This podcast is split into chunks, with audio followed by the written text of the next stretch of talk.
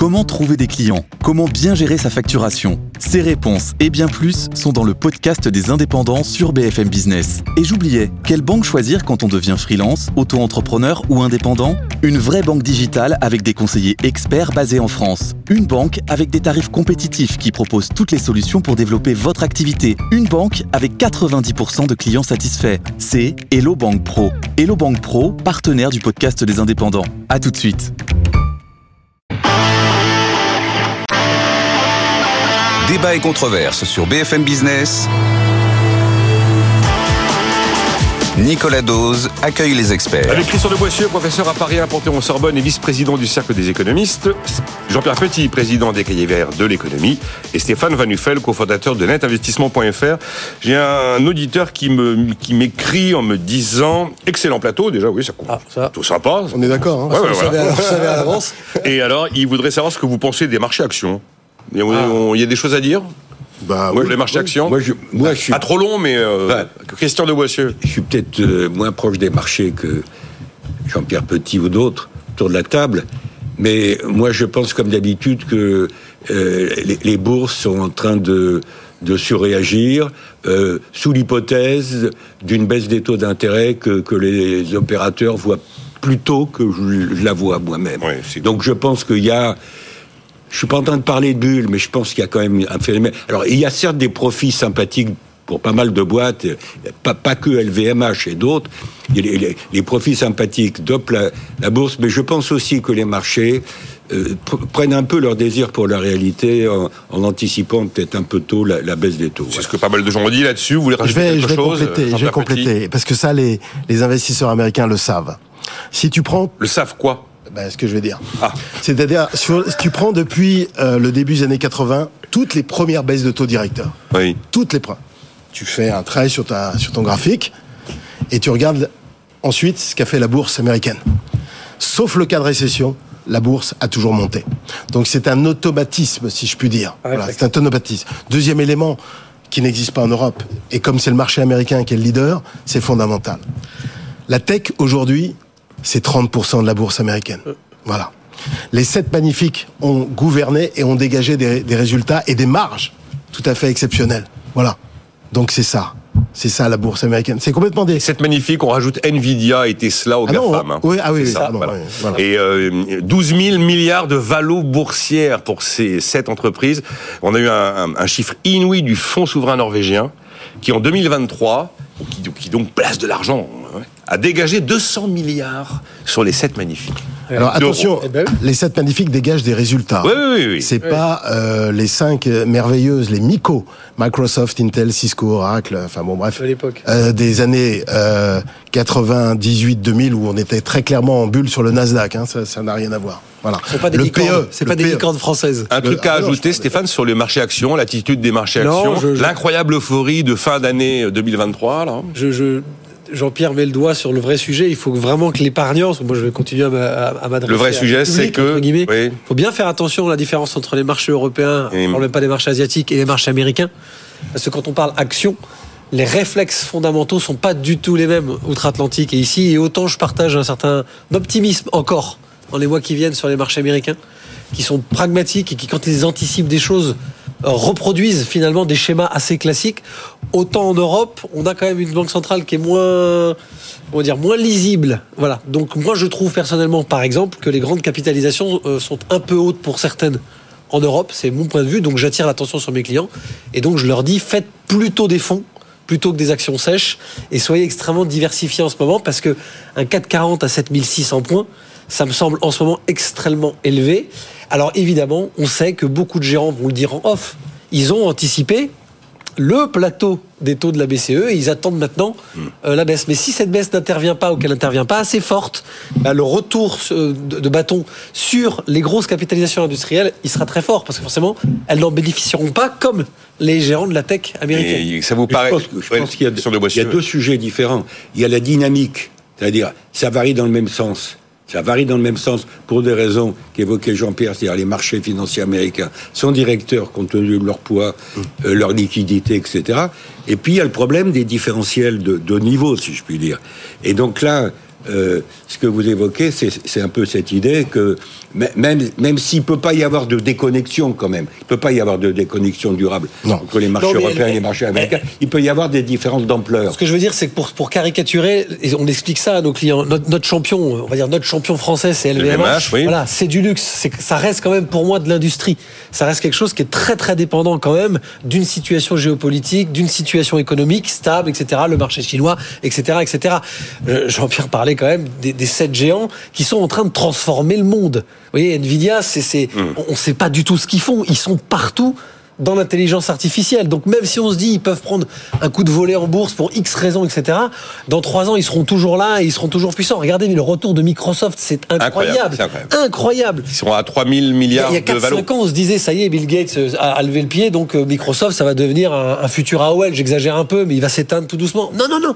Il revient au niveau d'Apple. Et je vous rappelle que la valorisation de l'un ou l'autre est supérieure à la valorisation de la bourse de Paris, quand même. hein, à, eux, Ah tout, oui, à bah, eux tout seuls. hein. Non, mais je sais, il y, a- Voilà, donc, euh, euh, il y en a certains qui ont des valos supérieurs au PIB de la France. Alors C'est- évidemment, c'est pas du, tout, du tout comparable, c'est Voilà. pas de la création de valeur, c'est de la valorisation boursière. Bon, enfin voilà, on a essayé Et de- il gagne de l'argent. d'apporter- Jean-Pierre a mis c'est très important. Il gagne de l'argent. On a essayé d'apporter des réponses à la question de cet auditeur. Alors, euh, pourquoi la victoire de Trump est salvatrice pour l'Europe?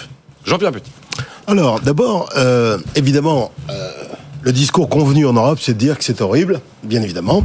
On se demande d'ailleurs pourquoi il y a eu 74 millions d'Américains qui ont mis leur bulletin euh, Trump dans, l'urne en novembre 2020. C'est-à-dire plus qu'en novembre 2016. Parce que le taux de participation était plus élevé. On se demande quand même, hein. ils sont bêtes, hein, ces Américains. Alors souvent, on présente d'ailleurs de façon très caricaturale en Europe les électeurs de Trump. On prend euh, d'ailleurs les abrutis, parce qu'il n'y a pas d'autre mot, euh, qu'ont euh, investi le Capitole le 6 janvier 2021. Ceux ceux qui se faisaient prendre un selfie dans les bureaux, enfin c'était ridicule. Ils sont, ils sont en prison maintenant. Voilà d'ailleurs, voilà où ils sont. Donc, euh, mais c'est pas du tout ça, parce que moi j'ai discuté avec des Américains de la côte est et de la côte ouest. Ils peuvent être favorables à Trump, tout en reconnaissant d'ailleurs les défaillances personnelles, son agressivité, son, euh, sa désinvolture, euh, bref, euh, euh, sa, versa- euh, sa volatilité, enfin bon bref, son imprévisibilité, etc. Oui, Et imprévisibilité, Ils votent quand même, ils votent quand même pour Trump. Alors d'abord parce qu'il y a Biden en face. D'ailleurs, c'est un Biden qui est un handicap en soi. Et puis ensuite, alors tu me parles de, de l'Europe. Alors moi je la pense phrase que- euh, Trump est salvateur pour l'Europe, elle est signée Jean-Pierre Petit dans ce SMS du matin. Oui, mais je vais expliquer dans deux secondes. C'est parce que je pense que l'Europe a besoin de régulateurs pour faire face à son déclin. Son dé- on l'a vu d'ailleurs sur les dernières années. Son abdication euh, en termes de souveraineté, que ce soit énergétique, technologique, sanitaire, alimentaire, etc. On en a pris plein la figure. Et Trump, au moins, nous secoue. Il nous a secoués. Il nous a sortis de notre apathie, de notre lenteur, de notre irresponsabilité, notamment dans les domaines clés de la souveraineté, l'énergie, la défense, la défense, etc. De notre complexité. Il nous secoue. On a besoin de régulateurs. Il y a 20 ans, j'ai utilisé, quand j'étais broker, j'avais fait un papier sur la maladie infantile de l'Union Européenne en reprenant le célèbre ouvrage de Marx.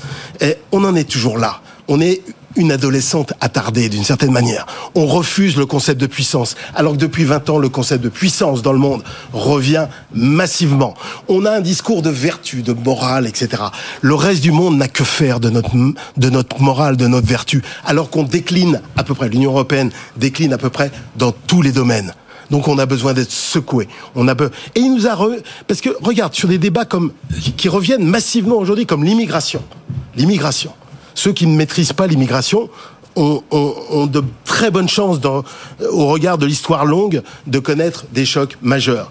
Eh bien, on a refusé le débat depuis 40 ans ou 50 ans sur l'immigration. Et on a, regardez la Suède. C'est très intéressant la Suède. Ce qui se passe en Suède aujourd'hui, qui, qui, qui a complètement échoué depuis une vingtaine d'années dans ce domaine. L'immigration, on refuse. Alors lui, il le traite de façon totalement caricaturale. Je suis d'accord, il est disruptif sur l'immigration mexicaine, mais au moins il a le mérite de nous secouer, de nous réveiller d'une certaine manière. Parce qu'on a besoin de régulateurs. Il n'y a pas de régulateurs en Europe, mes amis. Euh, la Commission européenne, elle est prise par, par, ses fonctionnaires, par sa bureaucratie, par les lobbies aussi. Il faut quand même pas non plus euh, être naïf là-dessus. On n'est pas gouverné.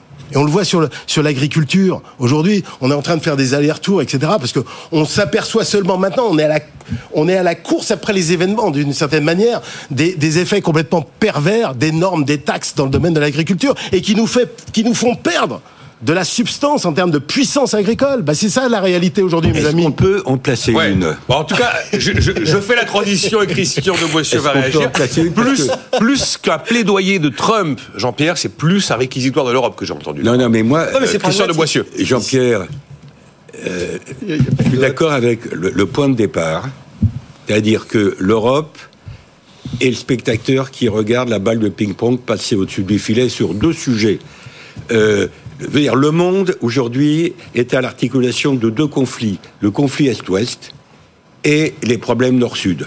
La montée du Sud global, le, sommet des BRICS au mois d'août dernier, pour moi, a été un événement important avec l'élargissement et la- l'affrontement, euh, disons, accentué entre le Nord et le Sud. Et par rapport à ces deux conflits qui mènent le monde aujourd'hui, l'Europe est absente. Bon, donc j'ai le même point de départ. J'en tire pas nécessairement les mêmes conclusions. Pourquoi? Parce que pour moi, ce qui a réveillé l'Europe, c'est pas nécessairement Trump.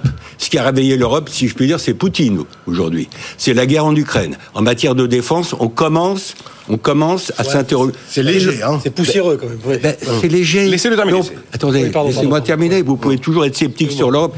Moi, euh, je suis plus intéressé par être positif que négatif dans la vie. Bon, et donc, euh, la situation, j'ai commencé par dire qu'elle me plaît pas, une Europe absente. Donc, euh, je répète, la pandémie nous a fait bouger malheureusement, euh, parce que il y a quand même eu une politique européenne des vaccins, quoi qu'on en dise. On commence à faire des progrès en matière de défense. C'est trop lent. C'est trop lent. Je veux dire, on a un pilotage de l'Europe qui est fondé sur les sujets importants, sur la règle de l'unanimité qui nous bloque. Que ce soit le social, la défense, la fiscalité. Voilà. Donc, nous butons sur des problèmes institutionnels et il faut l'unanimité pour lever l'unanimité. C'est le cercle vicieux dans lequel nous sommes. Et je suis d'accord avec le fait que euh, les événements agricoles euh, actuels montrent, montrent les- non seulement les lacunes, mais les problèmes posés par la politique agricole commune qui a été conçue il y a, bah, j'allais dire, à 50 ans, 60 ans, et qui n'est plus adaptée aujourd'hui. Donc, je répète, moi je trouve que Jean-Pierre accorde beaucoup de crédit à Trump. Euh, euh, ce qui nous fait bouger, ce qui nous a fait bouger en Europe, c'est plutôt des événements exogènes comme la pandémie, exogènes pour nous comme la guerre en Ukraine ses conséquences en matière d'énergie, en matière de prix alimentaires. Et tout ça n'avance pas assez vite. Et je ne pense pas que ça soit Trump qui va faire avancer l'Europe. Euh, ben, pla- un- magnifique plaidoyer pro-Trump, m'écrit Jean-Paul, et réquisitoire anti-UE de Jean-Pierre Petit. Quel courage, bravo, écrit-il, le digne successeur de Marc de Citivo. Oula. Alors, juste un point, je vais, je vais juste rebondir sur ce que... Parce que la remarque de Christian... Pas trop long parce que je voudrais quand même est, que. est quand même euh, est juste par certains côtés. Je vais juste prendre l'attitude vis-à-vis du mercantilisme chinois.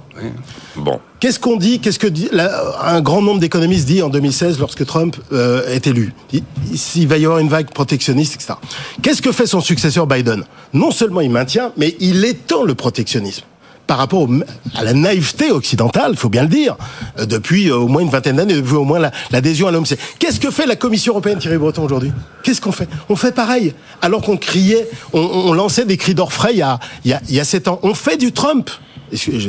Donc euh, là, là, là, tu vois, là, t'as as, la conséquence directe. Au moins, il nous a remué là-dessus. Au moins, il nous a Ah ben, sur, le mercantilisme. je suis d'accord. Mais- Mais c'est pas lui qui fait avancer l'Europe en tant que tel. Non mais Stéphane. il- ah bah, Ouais. non, mais il est pas là pour ça. Il Moi, méprise- pas là D'ailleurs, pour il, ça. il méprise l'Europe. Non, il s'en non, mais fout. Il va aller voir. Il va aller voir Non, Poutine. parce que ta thèse, Ouais. c'était dire indirectement par, par ses, ses attitudes, il nous oblige à.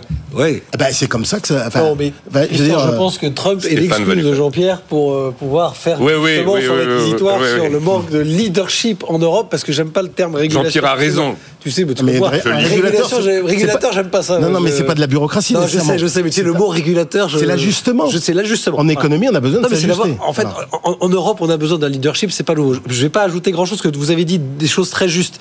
Moi, je dirais juste une chose. Un, mais tu viens juste de le rappeler. En fait, les administrations américaines, qu'elles soient démocrates ou républicaines, et la bien-pensance européenne, et en particulier en France, fait que naturellement, on préfère les démocrates, on va pas se mentir. En particulier, euh, Clinton a été euh, adoré en France. Alors, Obama, j'en parle même pas. Évidemment, là, on était tous derrière Biden, comme si Trump était le grand méchant loup. C'est sans doute quelqu'un euh, de pas forcément appréciable à titre personnel, mais c'est pas ce qu'on lui demande. On lui demande d'être président des États-Unis. Après, pour tout ce qui est économie, marché, dérégulation, il y a plein de choses qu'il a fait excessivement bien. Et dans son espèce de de côté éléphant qui casse tout. En revanche, quand il met les sujets sur la table, de façon sans doute très, des fois très très maladroite, lui a cette capacité à faire bouger. Et la preuve, c'est que derrière, le, le- le successeur n'a rien fait. Et le prédécesseur avait fait des choses aussi de la même manière en tordant le poignet des Asiatiques, des Européens, etc. Ma- Obama maintenant- aussi avait fait du protectionnisme. Maintenant, je dis juste une chose, parce que la seule chose, et c'est pas contre Trump, il faut faire juste attention à cette notion-là, parce que moi, personnellement, je n'appelle pas un leadership euh, à- européen à la Trump. C'est-à-dire si pour être capable d'aller se bagarrer contre l'Amérique trumpiste demain, il faut avoir des Trump à l'européenne, je suis pas sûr, en tout cas, c'est pas ce que j'ai envie de voir vivre pour mes enfants dans l'Europe de demain.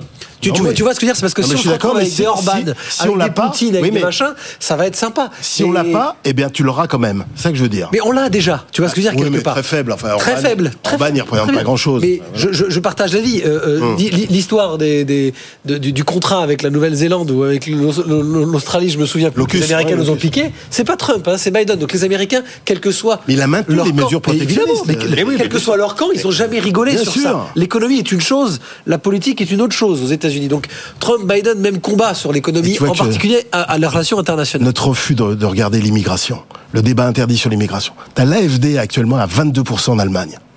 T'as une aile, une aile de l'AFD qui est vraiment dans la, Ouais, bien dans la, dans la dynamique de l'extrême droite traditionnelle, historique.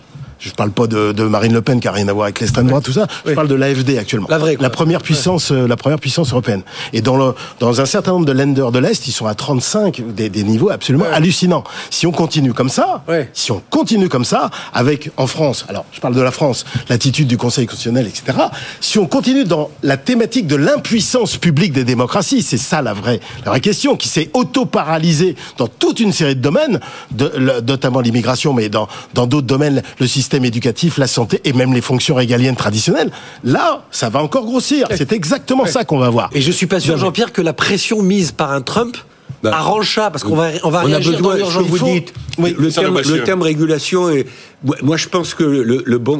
Pour moi, le bon terme, c'est le problème de la gouvernance. Ouais, voilà. Oui. Euh, c'est le problème de la gouvernance. On a une gouvernance économique et politique de l'Europe euh, qui n'est pas du tout à la hauteur des enjeux d'aujourd'hui. Nous nous sommes bloqués par des mécanismes institutionnels. Je parlais de la règle de l'unanimité sur les questions vitales euh, que je rappelais. Et alors, le traité de Lisbonne, je vais pas revenir dans les détails, avait ouvert la voie, euh, la possibilité d'avancer un certain nombre, ceux qui le veulent et ceux qui le peuvent. Et quand vous regardez, alors on a avancé sur les problèmes de divorce, euh, on a avancé sur certains sujets à, à moins que 27, euh, mais par exemple, sur des sujets financiers, on n'a pas avancé non plus. Je veux dire, on est bloqué. Et moi, personnellement, euh, qui suis plutôt optimiste dans la vie et qui préfère le verre à moitié plein plutôt que le, fer à moi- le verre à moitié vide, je- ne sais pas comment on sort vraiment de ce cercle vicieux institutionnel dans lequel il faut l'unanimité pour euh, re- remettre en cause On va l'unanimité. élargir l'Union européenne. Oui, mais ça, c'est la fuite. À l'Ukraine. C'est la, fuite. C'est la fuite en avant. Jacques. Delors, paix à son âme, Ouais. avait raison de dire que on peut pas faire à la fois l'élargissement et l'approfondissement de l'Europe. Bah surtout quand les grands moteurs de l'Europe aujourd'hui ont à leur tête des, des, des, des, des- des personnalités politiques extrêmement différentes. L'Italie à l'extrême droite, les Allemands euh, dans les choux pas- euh, Non, mais tu ce que- c'est est l'extrême droite Extrême italienne, c'est l'extrême droite. Oui, mais je veux dire, tu peux pas les mettre autour de la. Ouais, C'est pas une, c'est pas une politique d'extrême droite traditionnelle l'Italie Ah non, aujourd'hui. Mélanie, C'est compliqué en Italie quand même le mot extrême droite. Ils, ils vont quand même avec des pincettes. Mais quand en face tu as les Allemands orthodoxes qui arrivent et qui font franchement Mais- pas grand chose de bien en ce moment. Le couple franco-allemand avance moins. euh, quand clair. t'as plus les leaders, c'est difficile d'aller dire aux, aux moins importants, t'as plus le droit de voter. Alors que La conclusion de cette séquence, c'est quoi. que on restera le fidèle de la table de ping-pong et qu'il n'y a pas de solution. Voilà, en fait. Non, On restera le filet de la table pre- ping-pong. Je vais prendre un exemple concret. À Davos, le président Macron a Oui. dit, pour financer une partie de la transition énergétique écologique, pourquoi, pourquoi, pourquoi pas y mettre une deuxième vague d'emprunts mutualisés? Ça, d'eurobonds, ouais. Bon, on avait fait 750 milliards d'euros au moment du Covid. Bon, l'autre jour, je rencontre, je vais pas le citer, un, un responsable allemand qui dit pas possible. La Cour de Karlsruhe va bloquer. La Cour constitutionnelle de Karlsruhe va bloquer. Voilà, on, on- on se prend nous-mêmes les pieds dans le tapis. Non. La zone euh, euro ne sera jamais une zone monétaire optimale. Oui. L'Union européenne ne sera jamais gouvernable euh, avec Non, mais on peut, on peut quand même faire des progrès dans la gouvernance économique et politique de, de en Historiquement, sauf si on donne des clés aux Allemands. euh, Oui. on Non, les- mais voilà, si on mais les bon, écoute. En fait, euh, Il faut laisser les clés aux Allemands, en fait. Parce qu'on a déjà eu 4 ans de Trump. base. Et 4 ans de Trump, peut-être que ça nous a un peu secoué, mais ça nous a pas fait tant progresser que ça sur les quantités d'éléments que vous avez cités, Jean-Pierre, de dysfonctionnement européen. hein. Non. Si Jean-Pierre a raison, ça a fait réagir sur ça- sujets. réagir Les- les, microprocesseurs. enfin, Intellectuellement, en fait, je veux euh, dire, c'est un ouais. processus Ouais, lent. C'est pas voilà. On a un mec dis- disruptif et qui en plus est le principal. Enfin, c'est l'homme le plus puissant au monde. Surtout un type comme qui qui Qui veut pas. qui va vouloir gouverner, intervenir, euh, agir. Je ne sais pas si vous êtes convaincus, vous qui nous écoutez. Il y a pas mal de réactions, j'ai pas eu le temps de tout lire. Comment désmicardiser la France, monsieur Stéphane Van Uffel Vous avez 4 heures. Ah bah ça c'est sympa que ce soit moi qui commence en plus. Oui, ben non, mais bon. C'est un sujet. On a Ah, moi, je vais- 17,3% des actifs français qui sont payés un SMIC. On veut augmenter une personne de 100 euros à un net à un SMIC, ça coûte plus du double à l'employeur parce qu'il Ah, tout d'un que coup arrivent des cotisations qui n'existaient pas. Et le salarié, lui, il perd 39 euros de prime d'activité, il va rentrer dans l'IR et en plus, il va payer 26 euros de plus de cotises sociales. Bon ben voilà. on- Personne n'a intérêt à, à- à sortir de cette situation. Voilà, on peut aller boire un coup, Hein éteindre les lumières et c'est bon, c'est fait. Ça fait. euh, alors moi j'ai la chance d'être avec vous depuis 12 ans. Je Oui. crois, Nicolas, ça fait à peu près 12 ans qu'on parle de ces effets de seuil. hein, Oui, tra- Et la, salaire. la smicardisation de la France, ça fait, allez, bah, depuis l'existence quasiment euh, de ce mécanisme. Maintenant, pour en sortir, euh, je pense qu'il y a une vraie réflexion à avoir. Et là, j'ai trouvé, en tout cas, dans le discours, mais ça c'est global à Gabriel Attal, qui est quelqu'un qui a l'air quand même extrêmement volontaire. Alors maintenant, est-ce qu'il est trop jeune pour avoir suffisamment pris de baffe pour comprendre qu'en fait, il va se frotter à tout un tas d'appareils d'État qui vont le freiner? Mais là, il y a un vrai, vrai sujet. Et moi, qui suis plutôt un libéral, vous le savez, et plutôt sur ce sujet, partisan au départ, plus jeune, d'une totale dérégulation sans aucun revenu minimum, je trouve que l'idée de commencer à se dire, ça dépend des métiers, ça dépend des branches, etc., etc., sachant, je vous le rappelle, qu'il y a toujours, je l'ai appris, des branches sur lesquelles il n'y a pas encore le salaire minimum respecté. Il existe encore Oui. aujourd'hui Le minima de branche Ouais. dans la grille est en dessous. je- Oui, oui. J'hallucine. C'est-à-dire, Dans un pays ultra administré comme la France, Oui, oui, il c'est y a assez encore, hallucinant. je sais plus, 17 branches qui y échappent. Enfin, Plus, ça, plus, ça veut plus. dire des centaines, voire des milliers de salariés qui Ouais. n'ont pas bénéficié finalement de cette formidable euh, évolution sociale qu'est le SMIC, qui en fait qui a attiré tout le monde vers le bas. Alors là, c'est l'exemple parfait à la française des 30 dernières années. J'en suis, euh, moi, de la génération élevée là-dedans, où on n'a plus compris ce qui se passait. C'est-à-dire, ne réussis pas trop, t'as plus de notes à l'école, et surtout, bah, le mieux, c'est de te payer au SMIC parce que ça coûte moins cher à ton employeur. L'histoire, c'est que hum, les minima de branche, personne ne touche moins que le salaire minimum à la fin du mois. Mais si vous êtes en dessous, dans la grille en dessous euh, du salaire minimum, bah, vous ne progressez pas. Et donc, vous êtes complètement On revient à ce que je défends depuis des années. Mais vous Il m'avez pas donné de solution. Il faut hein. faire des, non non si si il faut faire ouais. des vraies assises du travail Ah, des- et de la rémunération du travail et il faut arrêter aujourd'hui d'imaginer que ça se passe pareil chez PSA que chez LVMH parce que même si ce sont deux industriels C'est pas les l'idée mêmes c'est industries l'idée de c'est pas les Marc mêmes Ferracci. C'est l'idée de Marc Ferracci, un entre autres, peu de entre désindexer le SMIC et de rendre la main aux partenaires non, mais sociaux. il faut- il- en revanche Nicolas il faut Avec- vraiment arrêter le débat il y, a, il y a pour SMIC et il y a on arrête le SMIC à la Suisse, Oui, on enlève. Non, ça, ça ne marchera pas en France. Ça a été le- en économie, ça a été le mot central de la prise de position de Gabriel Attal. Quoi. Écoutez, moi, je suis nettement plus vieux que notre ami, donc euh, je me souviens que le SMIG. Oui, le dans les euh, alors, 60. j'avais, j'étais pas très vieux en 1950 quand il a été introduit. Garanti, ça s'appelle léger. Salaire minimum, euh, Ensuite remplacé par salaire minimum interprofessionnel de croissance. De croissance. Pour moi, je suis pas d'avis de le supprimer. Je pense que ça a été un acquis social. Et ça reste un acquis social. Et puis, je suis contre la différenciation. La différenciation, elle existe dans tout le reste de l'échelle des salaires. C'est vrai. Oui. Bon, alors, Dans l'industrie, on a des elle- meilleurs elle- elle salaires que dans les le- services. Donc, je je vois pas l'intérêt d'avoir des, des j'allais dire des salaires minima, minimum euh, différents par entreprise ou par secteur. Euh, il y avait une fonction d'homogénéisation Oui. de l'espace social et économique français quand on quand on a fait ces ces, ces, ces transformations du, du SMIG en SMIC. Bon, alors ayant dit ça, je pense qu'il faut le, le débat, c'est le problème de l'échelle des salaires. sur la première partie de la rémunération, parce qu'il y a ce tassement.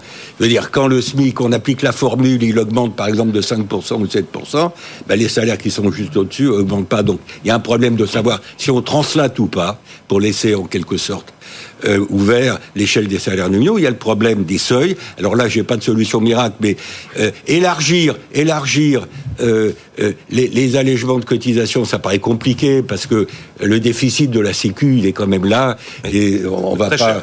Hein Oui, si on décide de donner jusqu'à alors j'entendais, j'entendais des, hein. des observateurs, des analystes qui disaient ben on va jouer des primes. Bon, ben pourquoi les pourquoi les euh, se concentrer les primes Macron autres primes sur euh, les gens qui sont juste au- au-dessus du SMIC et pas et, et pas les smicards et pas ceux qui sont nettement au-dessus? Donc pour l'instant, on est coincé. oui, on est coincé. Je- voilà, Ces effets de seuil, effectivement, avec cette dégressivité des allègements de cotisation, fait qu'il y y a bien des situations où le salarié n'a aucune chance de décoller. Jean-Pierre, ça vous Et tout inspire le monde le déplore. Non hein. Le Non, salarié et le chef d'entreprise le été dit. euh, Tout a été dit. Bah donc ça veut dire que là, c'est comme sur l'histoire de l'Europe, on est arrivé au moment où il n'y a pas de solution. Moi, je disais, la seule solution pour rendre ça audible pour l'opinion et peut-être socialement acceptable, c'est de dire on oublie la notion de salaire minimum et on fait du revenu minimum. Mais c'est un énorme chantier. Mais C'est l'impôt négatif. Enfin, c'est Oui, quelque chose qui renvoie à l'impôt négatif de Milton Friedman et Mmh. des autres. oui. Euh, bon, euh, Parce que c'est un vrai sujet quand vous avez des gens qui sont bloqués. On a passé les 3 millions de gens à un SMIC. Généralement, on disait qu'on avait 2 millions 300 000 SMICards. On en a 3 millions 100 désormais. Mais Nicolas, ça va plus loin que ça, hein, pardon. C'est la France de l'angle C'est pas mort, que- hein. C'est pas que les gens qui sont bloqués. C'est des gens qui aujourd'hui, quand ils font leurs calculs, et vous l'avez rappelé partiellement, et qui font un comparatif entre non travaillé et travaillé, il n'y a pas d'écart, ou à 100 euros. Donc qu'est-ce qu'ils font?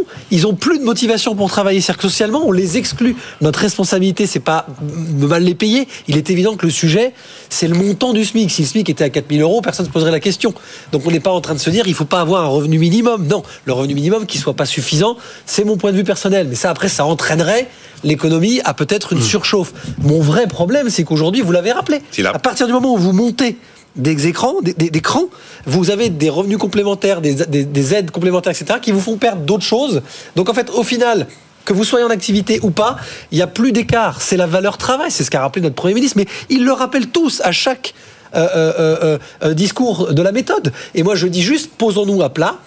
Imaginons que nous étions une fédération un peu comme les États-Unis ou comme l'Allemagne, où en fait le droit du travail pourrait être réfléchi par région, par dispositif. Non, nous on ultra centralise. Ça, on a gardé notre esprit français.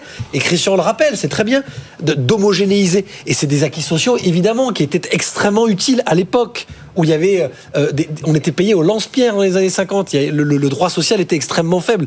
Aujourd'hui, les choses ont changé. Donc, je pense qu'il faudrait poser à plat. Il faudrait accepter que quand on travaille comme moi dans la digitalisation que des bacs plus 5, on ne peut pas, on ne peut pas avoir le même raisonnement avec nos salariés que lorsque vous avez une entreprise d'artisans dans le bâtiment qui travaille à mi-temps ou à il va partiel. bien falloir. Je suis désolé. Il va bien falloir trouver. Regardez, il y a ce témoignage de Fabrice. Un cas concret des seuils. J'ai voulu augmenter une salariée, elle a refusé car elle passait le seuil pour la prime d'activité. prime Donc elle d'activité. perdait de l'argent. Vous vous rendez compte? Alors, on peut toujours déplacer les seuils, mais ça, règle, ça déplace le problème. Hein, déplaçant les seuils. Ouais, bon. Euh, Oui, c'est pour ça qu'il ne faut pas des seuils. Il faut réfléchir à d'autres façons de faire. Une continuité, une certaine continuité. Une certaine continuité. Jean-Pierre, il est atterré. Non, oui, oui. Bon. Il me regarde, il dit Oh, que. Le débat qu'on a depuis de temps. Ouais. Bah, oui, oui, mais. voilà. Ouais, bon, on peut s'énerver un peu aussi. Non, mais les, sa- les- par rapport à ce que vous disiez, les Ouais. assises, pourquoi pas Mais moi, je pense aussi. Alors, il y a eu des tas d'études d'évaluation sur tout ça, euh, au Conseil d'analyse économique, euh, France Stratégie, etc. On croule sur les études. En même temps, je suis pas sûr qu'on ait les conclusions claires. Ah non, ça c'est clair et net. si, on a les conclusions et l'inverse le lendemain par une autre étude. C'est là où on est fort. Bon, Et ça fait l'évaluation, ça- quand même important. ça fait des années qu'on en parle, on n'a pas de solution. Et si le paye- déclin de l'Europe, ça fait des années qu'on l'observe, on n'a pas de solution. Et si on La payait- simplification, on en parle depuis des années, on n'a jamais rien fait. Et si on La paye- réforme de l'État, on a eu 25 000 Nicolas, aquaducs, on n'a et jamais si on, servi à payait rien. mieux, si on payait mieux les gens en les incitant à faire plus d'épargne salariale, comme Alors. ça, ça les éviterait d'avoir trop de cotisations pour faire une retraite par répartition qui n'existera pas. Bon, eh ben, voilà ce qu'il Vous, vous savez très on bien qu'on fini, hein. on peut pas faire de réforme en France. euh, Les syndicats bloquent tout, donc euh, faut pas être non plus. Bon, là- eh ben, on va aller pas- voter. Eh ben. On va aller aux États-Unis. Je sens qu'on va aller s'installer à Miami avec Jean-Pierre. Absolument tout, vous le savez très Je suis bien. d'accord, mais on va Donc, pas dire on là. peut pas. Vous avez vu, euh, enfin, vous l'avez vu que- que- comme nous tous, les réformes de retraite. Enfin, c'est ridicule quand tu discutes ça avec des étrangers. On est ridicule. On augmente de deux ans, on a un climat d'émeute pendant euh, six mois. Donc, euh, soyons clairs. Ah bah, c'est- Et tout ça à un moment où la croissance faiblit, où le chômage remonte, ça va être sympa. Mais non, mais non. Bon. Croissance faiblit. Restons euh, optimistes. Bah, attends, on démarre. on Ah, a bah, fini là, mais on, démarre 2024 Non, mais, sans euh, acquis. Hein. non, mais on est en stagnation. euh, Bon, voilà. oui, oui, oui. On a fini. Merci. Merci pour ce, cette, cette- cette bouffée Cette conclusion d'optimisme. optimiste. La journée commence bien. Avec Christian de Boissieu pour le Cercle des économistes, Jean-Pierre Petit et Stéphane Van Nuffel. On se retrouve demain avec le sourire.